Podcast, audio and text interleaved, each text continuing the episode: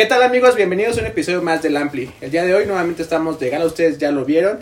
Desde España vienen los planetas para estar aquí platicando con Negro, conmigo. Vamos a, ya saben, vamos a estar platicando con, bueno, con Jota, con Flor. Eh, vamos a platicar sobre, ya saben, el, pues, sus proyectos a futuro, tal vez una, una que otra experiencia que a ustedes les encanta el chisme. Y recuerden suscribirse al canal, estamos en todas las plataformas digitales de su preferencia. Y pues bueno, ¿cómo están? ¿Cómo los trata? Bien, estamos Bien, disfrutando de la Ciudad de México, que nuestra ciudad favorita, a mí por Qué bueno. ¿Esta es la primera parte de un tour que se había interrumpido o es la primera parte de un tour que apenas está empezando de las canciones del agua? Eh, bueno, estamos ya tocando este disco desde, desde enero que salió. y en España hemos estado haciendo giras, hemos estado tocando en salas y en festivales. Y estamos haciéndolo en, en dos formatos diferentes. Uno así esencial como Cheque en México, con un pianista de Montañés. También parte del disco está hecho así, Sí, ese sentido, ok, ok. y otra parte está hecho con la banda. Y mm, sí, ahora estamos aquí en México y vamos ahora a Brasil, Argentina, Uruguay y Chile. Ok, ¿cómo, ¿cómo fue el proceso de hacer estas canciones del agua? ¿Estas canciones estaban escritas antes de la pandemia o es un sentimiento que salió a partir de, de ese momento que vivió la humanidad tan fuerte? Están hechas durante la pandemia. Eh, cuando, cuando empezaron los encierros, eh, que empezamos a editar, a grabar algunas canciones y editarlas como single. ¿no? La primera que hicimos fue La Nueva Normalidad. Y justamente estaba todavía encerrado. Y um, posteriormente fuimos sacando seis- unos cuantos singles, creo que fueron cuatro cinco, no sé. Eh, y, mm, y al final los recopilamos en el, al- en el álbum este con alguna canción nueva que no estaba en single, como El Manantial, que una canción muy. Fue bastante complicado porque en la época esta de que estuvimos recluidos, pues no te podías mover, no podíamos salir de casa. Entonces, hacer un disco en estas condiciones pues te limitaba muchísimo, era imposible hacer. Pero aún así lo hicimos, ¿sabes? Y, o sea, las pocas veces que nos veíamos, pues era para grabar, era para aprovechar ese día y ya no sabíamos hasta cuándo volvíamos a vernos. Entonces, la cara B del disco, prácticamente, como dice J, fue durante esa época que canción hecha, canción editada, canción producida y, y entregada, ¿sabes?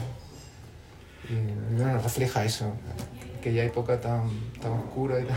y tan- Pero ya tenían en mente, ya querían regresar, ¿no? Después de tanto tiempo que hubo, bueno, que paramos con la pandemia y demás, ustedes ya tenían ganas de, de- de tocar. Acaba de pasar el show en el Sí. Blackberry, ¿no? Entonces, cuéntenos un poquito para la banda que fue, que le gusta revivir esos momentos. ¿Tocaron ya todas esas, esas canciones nuevas? Sí, ¿Todo hubo sorpresas? en, en esta época pandémica que, que vivimos, pues era muy difícil porque limitaban mucho el aforo. Los sitios, no todo el mundo, todos los sitios se acondicionaban para, para hacer conciertos en directo. Entonces, viendo que el aforo está limitado y que se ceñían a teatro y cosas, o sea, recintos muy cerrados y muy controlados, la, ide- la idea más, más idónea para llegar el- a tocar el disco fue el formato esencial.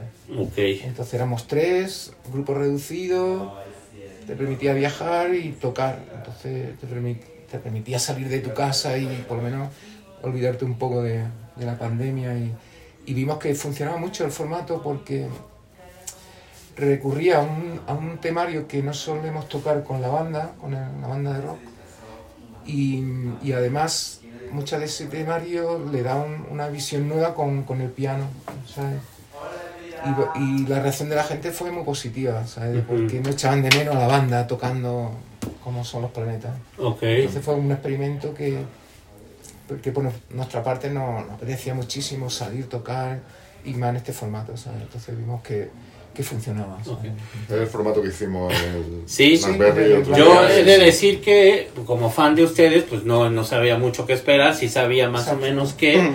pero No es que las canciones... Exacto, ¿no? pero es que las canciones se adaptan muy bien a este formato Son, también. temario, son canciones que no que, que hace tiempo que no las tocamos, Muchas incluso ¿no? algunas Sí, ni siquiera sí, las sí. han tocado. Entonces, y luego aquí ya en México ya con cerrar el proyecto con los mariachis fue pues, otra experiencia in- increíble. A eso vamos. ¿Cómo, ¿Cómo surgió eso? Roberto no fue, pero yo sí estuve ahí. Ajá. La cuestión es que al final, en la última parte del concierto, llegaron unas trompetas y unas cuerdas de mariachi y tocaron, bueno, segundo premio, que es el- la canción que más reconoce la gente aquí así a simple vista, y algunas otras, ¿no? Por ahí Granada de Agustín Lara y eso. ¿Cómo surgió esa idea de incorporar eso al concierto que estuvo increíble y que le vamos a pedir aquí a la gente de su management que nos preste un pedacito Sí, de sí, esa sí. grabación para Sí, que lo sí, sí, pongamos sí. aquí?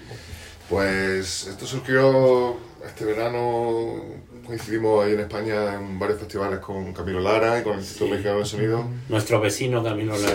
Nuestro padrino, nuestro padrino. Saludamos, saludamos a Camilo. Sí. Y en estos festivales, pues lo típico, eh, empezaba a beber y estábamos viendo a ese trompetista, Alex, Sí, que... que acompaña a Camilo en Sí, todos los... Sí, también los increíble. Y después de los conciertos, digo, hostia, tío. Se me ocurrió idea buenísimo, tío, pues, tenemos que Tiene tocar que una estar, vez, sí, nos vamos a ir a México, Sí, vamos todos sí, juntos y tal. Y nada, así de simple, ¿no? Y en realidad ensayamos un día, estábamos improvisados, esta versión que hicimos de Granada, de Agustín Lara, está completamente improvisada en directo, nunca la habíamos tocado, nunca la habíamos ensayado, ni siquiera me acordaba de la letra, ni siquiera me sabía la letra. y um, surgió así, ¿sabes? ¿no? Ah, qué vimos bueno. la posibilidad de aprovechar en, ¿sabes? el trompetista. Y bueno, y eso creció. Sí, había una, Violinista, otro trom- o sea, una ofrenda de increíble. muertos ahí con varios muertos mexicanos. coincidió Este, con las fiestas y no sé, fue como sí, mu- muchas piezas que, que encajan, ¿sabes? Y, y todo forman... Se fue dando, ¿no? Todo este cúmulo de ideas. Sí, Sí. sí, sí. Sin proponerlo te encuentras con todo esto, ¿sabes? Y, y fue increíble, vamos. Fue, salió todo perfecto. fue- no sé. Qué padre. Y aparte les Sí, tocó sí. una época padre, estamos ahorita en noviembre, aquí en, en México, pues eso ya es festivo, Sí, ya todos ustedes saben, Día de Muertos y, y esto. Yo no pude acompañar a Negro porque nos tocó ahí cubrir diferentes eventos, bueno, yo me fui a otro, pero pues ahorita que comentan con lo de la ofrenda y todo, ¿cómo lo recibió la gente? ¿Cómo lo, lo vivieron ustedes también al final ser, ser eh, de otro país? Mezclarse, porque son bien queridos aquí, ¿no? Lo- lo- Sí. Aquí el recibimiento con ustedes es- súper padre. Entonces, ¿cómo, cómo, qué sintieron que de, de estar en esas, con esas tradiciones, ya que ustedes fusionaron, cómo, cómo lo vivieron?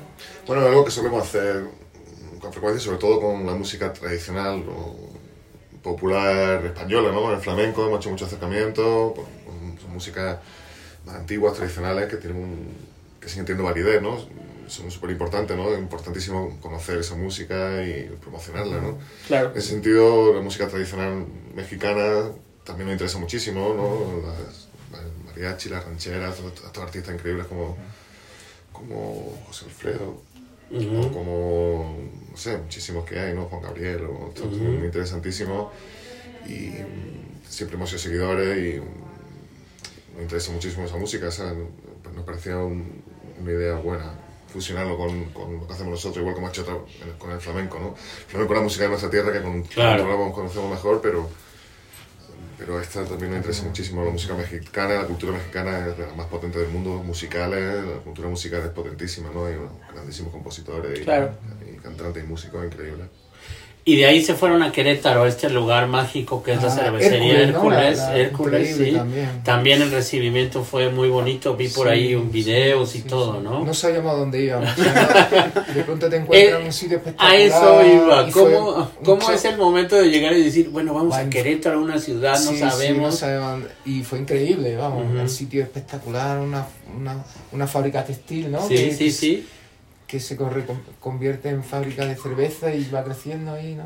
Sí, y el sitio increíble, pro- aprovechado, Sí. to- todas, toda la infraestructura, todo el edificio, pues para que la gente pueda comer una comida increíble, reuniones familiares y luego la parte cultural que tiene que también es interesante, ¿no? Apoyar la música o cualquier evento que hacen allí y el sitio pues se presta a eso, a hacer cosas potentes y chulas y, y fue increíble.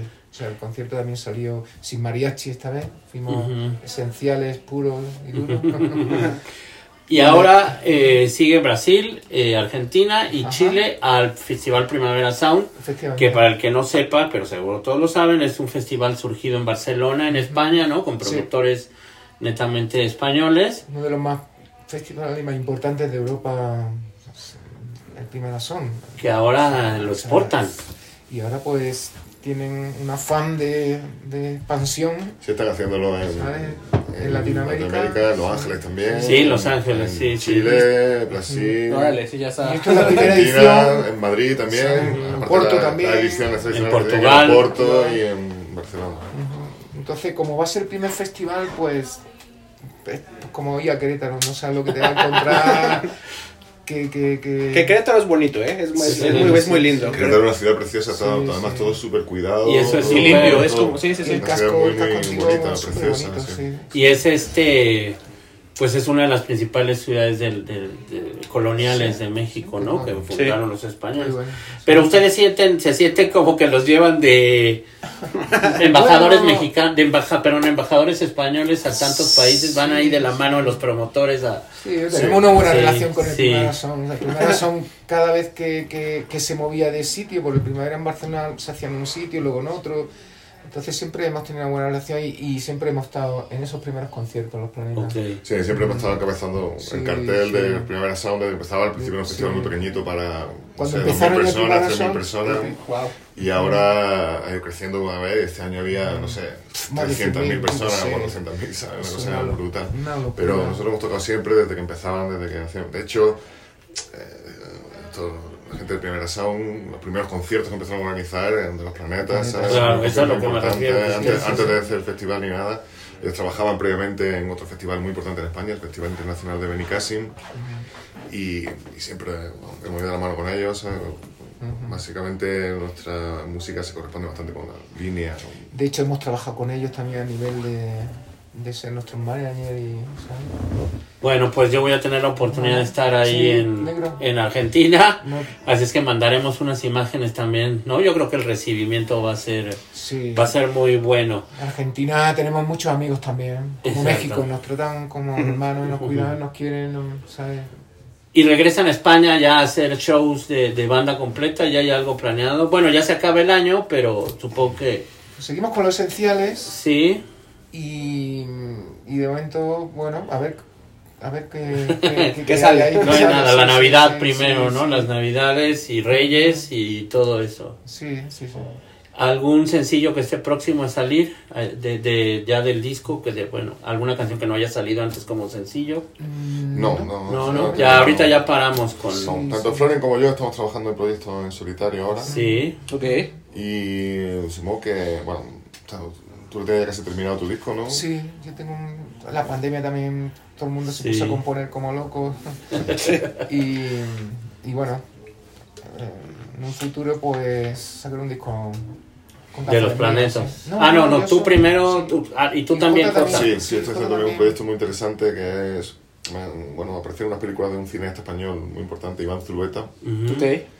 y aparecieron unas películas inéditas que, que alguien había guardado y se, se habían perdido y de repente aparecieron y la Filmoteca Española me encargó que pusiera música a Ah, esa padre. película y he hecho unas cuantas canciones para, para ese proyecto y también... ¿Y eso cuándo sale? ¿Se puede saber más o menos? Lo no? estoy terminando todavía, no sé, cuando acabaré lo, presente- lo presento en directo en Madrid, en, en- en un cine, Con la película con atrás. la película atrás, eh, en diciembre, creo que el 16, Ujú. 17 de diciembre, un cine pequeñito así, en- Sí. y supongo que para entonces tendré terminado, igual para primavera del año que viene puede salir, a lo mejor, no sé. ¿Estás listo para convertir tus mejores ideas en un negocio en línea exitoso? Te presentamos Shopify.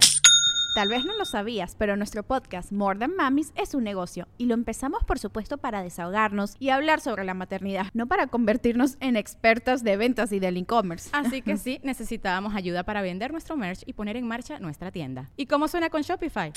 Llegó otra venta. Shopify es la plataforma de comercio que está revolucionando millones de negocios en todo el mundo. Ya seas un emprendedor desde tu casa o desde donde sea, Shopify es la única herramienta que necesitas para iniciar, administrar y hacer crecer tu negocio sin dificultades. Con Shopify puedo gestionar pedidos, envíos y pagos desde cualquier lugar, brindándote toda la información y estadísticas de tus ventas al detalle. Regístrate para un periodo de prueba con tan solo un dólar al mes en shopify.com barra sonoro, todo en minúsculas. Ve a shopify.com barra sonoro para llevar tu negocio al siguiente nivel. Shopify.com barra sonoro. Ok. ¿Y tú, Florent, para cuándo tu disco solista? Pues ahí estoy con el Liñán, a ver si... pobre Ay, un saludo a Javier Liñán. un saludo. Nunca deja de estar presente. Sí, y bueno, pues para el año que viene tampoco tengo una, una prisa, no sé, muy muy tranquilo con, con este proyecto que Claro. tampoco es una obsesión ni nada, sino simplemente serie de, canciones y, bueno, darla a conocer a la gente simplemente. Oigan, denos algunas recomendaciones de cosas que estén escuchando ustedes, es, eh, sobre todo españolas, porque aquí eh, pues vienen muchas bandas indies, mexicano indies y no tan indies, pero pues seguramente a la gente que nos esté viendo tendrá esa curiosidad siempre de saber, y ahora es tan fácil el acceso a la música con las plataformas que... A ver, Ajá. primero Jota, que nos diga tres cositas así españolas puntuales que Ah. crees que le van a gustar a nuestros... A mí uno de los grupos así nuevos que me parece más interesante son Cariño. Me parece un grupo fantástico y estuve viéndolo en Granada que tocaron justamente antes de venir a México. Me parece un concierto realmente Aquí les buenísimo. vamos a poner la liga de Spotify. Es, eh, es. Otro, otro grupo muy interesante es Cupido, Pin Flaco, está haciendo cosas muy buenas con una banda de rock, que son muy interesantes y no sé, podría decirte otros, no sé, quizá Marcelo Criminal me parece también un artista de vanguardia que, que tiene un enorme futuro, ¿no? Si Ok. me pides tres, esto puede ser interesante. Ok. Floren. Yo, Ya te ganó tres. bueno, tiraré un poco para Granada, que, pues te diría unidad y armonía, un grupo interesante también, de psicodelia, de, de pop. Que Eh, tengo la cabeza un poco... No te preocupes. Yo, yo acordarás. tengo una, una recomendación, igual no sé si ustedes la comparten, pero se llaman Novedades Carmiña o Carmin. No, Ah, no. Carnaval, Carnaval. Bueno, se han separado ya eso. Sí. ¿Sí? Sí. A O sea, a mí yo lo escuché y dije, Otro bueno, grupo que me gusta, Aribar. Airbag, un grupo clásico ya. Ah, de- sí, sí, sí. pero bueno, cuando tú dices nuevo, da- igual. No, no, no, no. También que sí, que la gente descubra algo Sí, que no, sí. que no sea muy comercial. sí, eso está bueno. Y Pues- no sé, bueno, ahí se- si me acuerdo te lo digo. Para terminar, tenemos una sección aquí que escribe el compañero Roberto que se llama ¿Qué prefieres? Ajá, Puedes decir por qué o no, o solamente decir qué prefieres. ajá. Y Nos vamos a echar una y una, entonces si quieren, este, los dos nos contestan la misma, Vale. con base en sus preferencias, ¿vale? ¿Qué prefieren? Eh, ¿Viajar en autobús o tren para una gira? A ver, para, para una gira es más fácil viajar en, en una van, en una furgoneta, así, eso es lo más, Más práctico, cómodo, pero, ¿no? pero me gusta más viajar en tren. Ok. ¿Tú? Sí, yo también pre- prefiero el tren. es que cuando conoce uno los trenes en España, Ya, llega- ya no, ya no. regresa a México diciendo Sí, por qué no hay esos trenes son aquí. muy buenos, sí. Sí. Eh, esta es un poco polémica. ¿Z Tangana o Rosalía? Para mí, Rosalía. Sí, yo también Rosalía- Rosalía. Soy un artista que muy interesante que sale del circuito que nosotros partimos, Sí, el circuito claro. alternativo que se crea en España a partir de los 90, que ha ido creciendo enormemente y, y ahora es el circuito dominante, ¿no? Festivales como el Primavera Sound o, o muchos otros que vienen de, Sí. de ese entorno son ahora mismo los, los más, o sea, los que, los que más dinero y público mueven en España y Rosalía viene de ese circuito y de repente se convierte en una artista internacional. una mega estrella, ¿no? Sí. estrella, ¿no? En todo el mundo, está, es brutal Sí, ese proceso aquí, que... Aquí también mola. Aquí es una mega No, estrella. sí, Sí, sí, sí. Y Sí, aquí también vino no siendo tan estrella. También Z Tangana vino cuando era muy indie, ¿no? y ya le tocó Vive Pero Latino y todos así. ya todo, sí, sí. Pero, Ya. pero sí, los dos son, pues, de alguna forma se puede decir que son dignos representantes de la música o mainstream español, ¿no? Sí, sí, Bueno, su sí, música, ahora que el mainstream en España prácticamente Sí. es esa escena que antes era alternativa, ¿no? Sí, la escena alternativa ha, ha engullido la escena que había antes, a, a la, a la música, a la escena mainstream anterior y se ha convertido en eso, tío. O sea, ¿no? Gracias a artistas como Rosalía, ¿sabes? Sí, claro. Bueno, y mucho antes, ¿no? Otros artistas que han salido antes que ella, ¿no? Que han ido haciendo esa Claro. estructura tan grande, ¿no? Para bien, más para bien que para mal. Sí, sí, sí, pero eso, pero en realidad música que tiene, bueno, muy interesante, ¿no? Sí, claro. ¿Vas? Esta Ta- yo ya conozco la respuesta. Pero, pero la banda no. ¿Tacos de pastor o una buena paella? Tacos de pastor. Tú, Floren, tú sí eres más de paella. Yo, venga, yo voy a paella. venga. Voy a- Está- está equilibrar- un poco Sí, la sí. Eh, Una, una de fútbol. ¿no? Sí, una de fútbol. Esta es buena, ¿eh? Nunca se los he preguntado. A ver. Ellos son de Granada y le van al Granada. Claro. Pero si hay que elegir entre Real Madrid y Barcelona, Barcelona, discusión. Una, ahora vamos con una musical. ¿Qué prefieren? ¿A Queen o a The Doors? ¿O a quién? A los Doors. Doors. Yo los Doors también. Yo sí. también. Ninguno de los dos son mi- de mi grupo favorito, pero los Doors me gustan más. ¿qué de rock clásico que escuchas así? Bueno, o qué te pones por ahí cuando quieres escuchar rock clásico. La Velvet Underground. La Velvet Underground, eso es. Oh. el grupo No eres ni Beatles ni Stones tampoco. Me gustan mucho los Beatles, gustan un poco menos que los Beatles, pero también me gusta mucho. Pero la Velvet Underground es el Eso. grupo que marca la historia de la música desde, desde que ¿Tú, Flores? Eh, también coincido con J. Sí. Underground, los Bears, los. los Bueno, ok. Grupo psicodelia de la costa este. Ok. Eh, ¿Tequila o whisky? Tequila, Sí. Si ustedes no son muy de whisky, ¿va? ¿O sí? Mm, No, bueno, un chupito, pero prefiero el tequila. a mí también me gusta el whisky, pero el tequila, es- sí, sí. En ¿El- España el toman mezcal? el whisky con refresco de cola, no. Sí. Sí, ¿no? ¿Y cómo Yo no se tomo. llama esa bebida? Whisky con cola. No, entonces ¿qué es un cubata? Pues Un cubata también. Sí, sea, Pero también puede ser ron, no puede, puede ser ser ron, así. Un cubata en realidad es ron con Coca-Cola. Bueno, Sí, acabando. Cuba, pero luego se extiende a cualquier tipo de copa como un gin tonic o un whisky con cola. La palabra se dice Cuba libre de, de Cuba. Cubata viene de Cuba Libre de- y de por la eso isla de es, Cuba, es sí. el ron, el ron cubano. El ron cubano con Coca-Cola. Ahí viene el Exacto. cubata. Ahí viene el cubata. ¿Qué, les, ¿Qué preferirían? ¿Un concierto en algún venue importante aquí en México o en un festival en, una, en otra parte del mundo? No sé, algún eh, La Palusa, Coachella o, o pues allí echarse aquí un Vive Latino, no sé. ¿Qué, qué preferirían?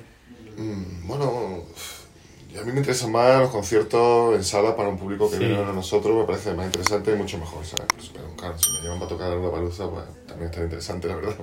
Ya saben, todos esos sponsors que nos están viendo, ya saben. Aquí estamos. Exacto. Para terminar, esta no tiene mucho sentido, pero dice mariachi o flamenco. Pues flamenco. Para hacer una música. colaboración, Bueno, el flamenco es para, para mí Ya es nos dijiste que es de- la música más importante, una música con Sí. una trascendencia cultural importantísima. Yo creo que es la invención de la música popular Claro. estar en el flamenco muy cerca de ahí, tío. Yo creo que por lo menos de la música popular hecha con guitarra, ¿no? Porque la guitarra se inventa ahí en Andalucía. y es muy bonito, sí, sí, sí. sí. Y, y yo creo que, que la influencia, además, eh, se hace en una época el flamenco en, en la que España tiene una enorme, una enorme influencia cultural y política en el mundo entero ¿no? y, y tiene una enorme influencia en todas las músicas populares que se desarrollan a partir de ese momento.